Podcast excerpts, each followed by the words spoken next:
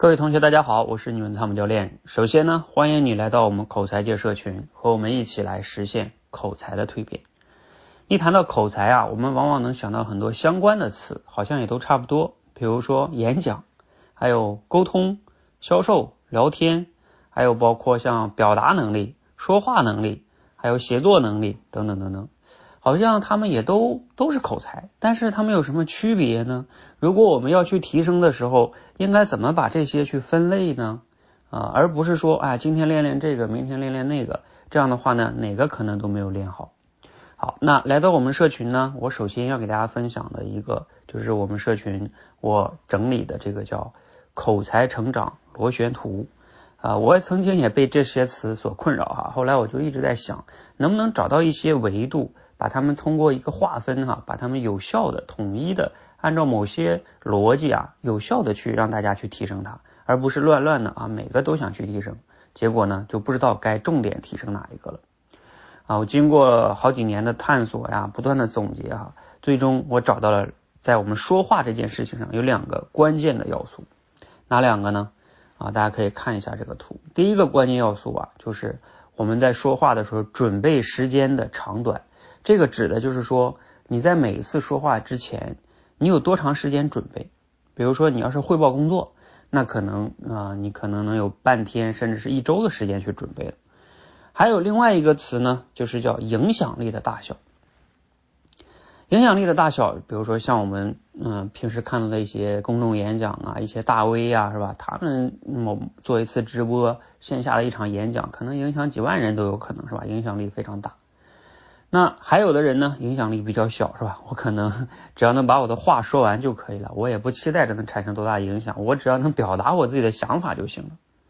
那刚才还落了一个维度，就是还有情况呢，是我们准备时间比较短的那种，比如说像你们公司开会发言，嗯，老板问你对这件事的看法，这种就没有太多的准备时间，你就要去表达。包括我们与人去聊天沟通，这种现场的，它也是一种准备时间比较短。然后你就要去表达，所以按照准备时间长短跟影响力的大小啊，你就可以划分成啊里其实呢可以来说是四个象限啊，只不过呢这个中间会有一些过渡，所以呢你看到我这个图哈，它相当于划分成了六个模块哈。好，那我们先来看哈最下边这个模块，也是我认为所有人想要去练口才最开始要去解决的问题，什么问题呢？我把这个阶段啊称之为叫。公众表达阶段，所谓的公众表达呢，就是当我们面对一些很多人，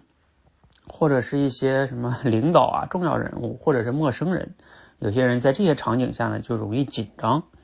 那你想吧，你一旦紧张，你话都说不出来，这个时候就不要说你脑子里的想法有多好、多正确了，话都说不出来，都不敢说了，那你基本上，呃，后边都不要谈了哈。所以我把这个阶段叫公众表达阶段哈。啊，也就是你我们要达到的目的是在这个阶段面对不不不管是什么样的人哈，多少人，你先呢不紧张，把自己的想法流畅的表达出来啊，这个是最关键的哈。这个这个阶段呢，我们要解决的是两个问题，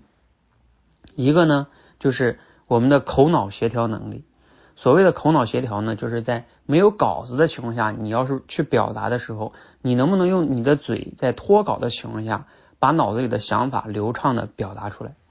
比如说我此刻给大家大家表达这个，我就是照着这个图直接讲的哈，我没有去看着稿子说，所以这就叫口脑协调能力。那还有另外一个维度也非常重要，就是叫自信，或者说在深层呃，在在在通俗点说呢，就是心理素质哈。像我们心理素质，大家也都理解，就是你你在线下明明可以侃侃而谈，为什么到了台上或者是重要场合你就不行了呢？就是你的心理太紧张了，所以这个心理素质啊啊，像我们以前考试的时候也有这种体会，呃，平时学习挺好的，或者一些什么月考考的都挺好的，但是一到什么期末考试、中考、高考，越是重要的考试，发挥越不好。那像这种呢，就是你的心理素质不够好哈。所以我们在公众表达这个阶段哈，必须要解决的就是口脑协调能力。你首先要具备这种能力，同时呢，也要锻炼自己的心理素质。如果再用一个类比，就像我们开学开车，你确实也得会开车，但是同时呢，也得不断的开，锻炼自己的心理素质，然后你慢慢才敢上路上去开啊，这二者其实是缺一不可的，有点像我们人走路的两条腿，那缺一不可哈。那我们在这个阶段呢，为了让大家更好的去锻炼哈，我们会从小故事开始让大家去锻炼啊，让你去脱稿，先讲好一个小故事哈。有些同学可能会觉得啊，这个太幼稚了吧，这太简单了吧？呃，其实呢，这个并不简单哈。如果你想脱稿的流畅的，甚至能是比较生动把它讲好，并不容易。所以我们刚开始的时候，让大家从小故事开始练。你千万不要小瞧了小故事啊！这个真的经过我们过去啊四年多的时间的证明，这个确实是非常有效的一个切入点啊。然后呢，再让大家练即听即说。即听即说呢，就是给你现场听一个小故事，听完了就要去试着说出来啊。这个难度呢又增加一点啊。我们遵循的理念就是每一个模块比上一个模块要增加一点难度啊。然后再往呃下一个阶段呢叫心理素质，我们会让你去。不同的场合去挑战讲故事，比如说户外的一些场合呀，或者你去找一些陌生人啊，等等等等啊，我就不详细展开来介绍了。反正我们后边每一个关都会专门的呃带你去训练的。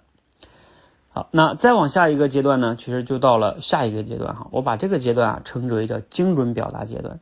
你在这个阶段哈，我们重要的是锻炼什么呢？就是让你去表达的时候有主题。有条理，有重点，甚至呢，说话也可以变得通俗易懂。其实你看，我们很多现实中的人呢，他在当众讲话的时候，他敢讲，但是呢，他要么说的很多啰嗦，没重点，没条理，不够通俗易懂。你看我在刚才前面的模块用什么开车呀，啊，用人的两条腿呀，用了很多的类比，是不是？这样的话就能让表达通俗易懂。那我们这个阶段呢，所以称之为精准表达哈，就是你有准备时间，比如说让你写一篇文章啊，你写不需要写的都没有文采，但是你至少写的要有条理、有主题啊，有说服力，用词精准哈。所以呃，我们这个阶段会包括让大家去写一些文章，还有还有短短视频呀，等等等等的哈。当然，短视频跟写文章都是输出哈。其实这个阶段你们看到图上有一个词叫思考力，对。我们会锻炼大家很多的思考能力的训练，比如说像嗯主题升华训练，还有结构思考，还有像我们带领大家做提炼总结中的这个推理解析啊等等等等，还有即兴转述，这里边有好多背后这个思考力这个维度背后有好多训练的。当然这里边其实也就涉及到一定的输入量了哈。那再往上呢，比短视频更难一点的就是你准备时间更短的即兴表达。不过呢，即兴表达在这里提醒一下大家，就是它其实你如果你想讲得好，在即兴的情况下又能讲得比较好的情况下，其实是并不容易的哈。所以即兴表达你不能太着急啊，这个要慢慢来哈。然后再往上呢，呃，我们可以叫影响力表达，就是你不仅要精准，还要能产生影响，能影响他人。那只不过影响的人数也不同哈。嗯，比如说像沟通聊天，你可能只需要影响。对面的这一个人跟你说话的这一个人，而再往上呢，像公众演讲，你可能要面对几十个人、上百人哈，那就要影响力更大了。像你在公司中什么做年终汇报啊，等等等等的。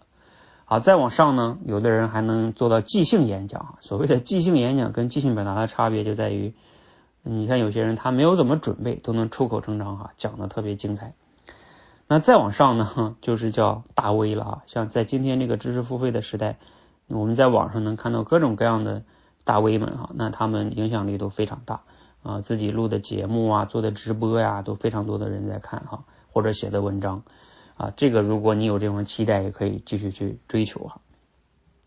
那我说说这个叫影响力表达这个阶段哈，像聊天跟沟通啊，它其实看似简单，但是呢，它也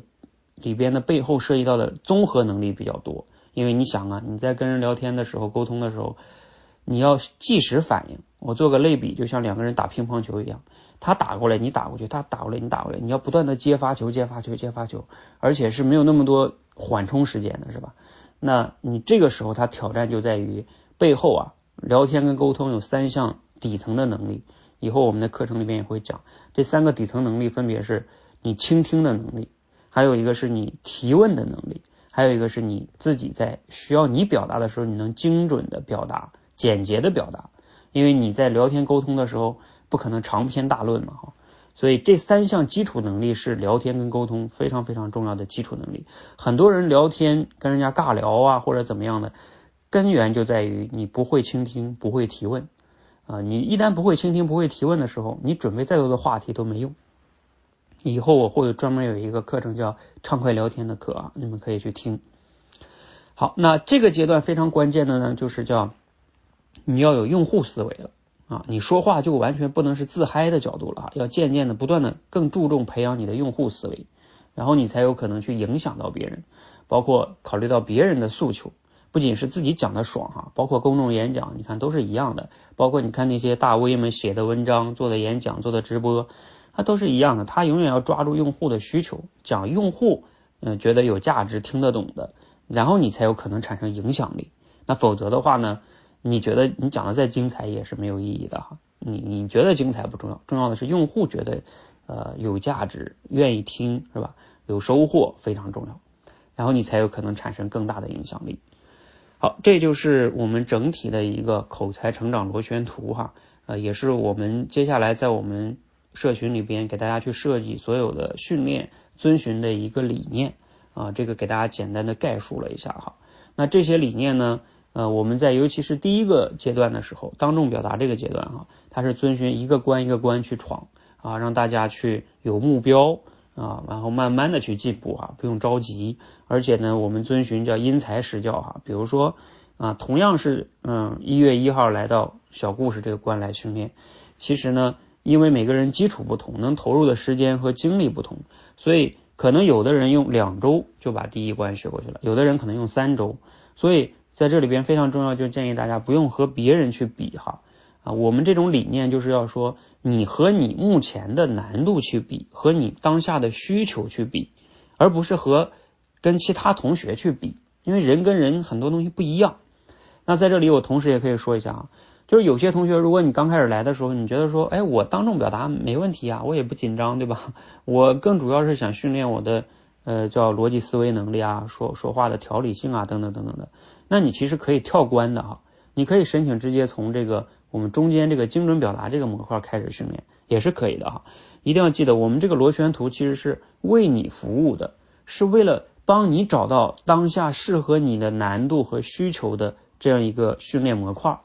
而不完全是说，就像啊，我们上学时候对吧？你必须不能跳级，你得从幼儿园开始到一年级到二年级到三年级哈，啊不是这个理念啊，是说要找到你适合你的难度，因材施教，让你学起来真正能解决你当下的问题。好，这个螺旋图呢，啊，就简单给大家介绍到这里哈。如果你还对于我们这里边的训练有一些什么样的疑惑啊或者问题，那你也可以留言分享。嗯，也可能我没有完全讲那么多哈，因为时间的关系。留言啊，我们在具体的在群里啊，或者在这里都可以交流啊。希望呢，在我们这里哈，大家可以遵循这个口才成长螺旋图，踏踏实实的哈。口才它是一项大家也看到了，是复杂的能力，它不是像学点技巧啊，你就能快速速成的。所以你踏踏实实按照这个路线去慢慢成长，每个人其实都能实现口才的蜕变的。关键的前提是。我们要有正确的方向、正确的方法以及持续的行动，加上我们教练的反馈啊，蜕变就在不远处。好，希望我们每个人呢，在未来都能成为一个口才很好、人生过得更好的人。谢谢大家，加油！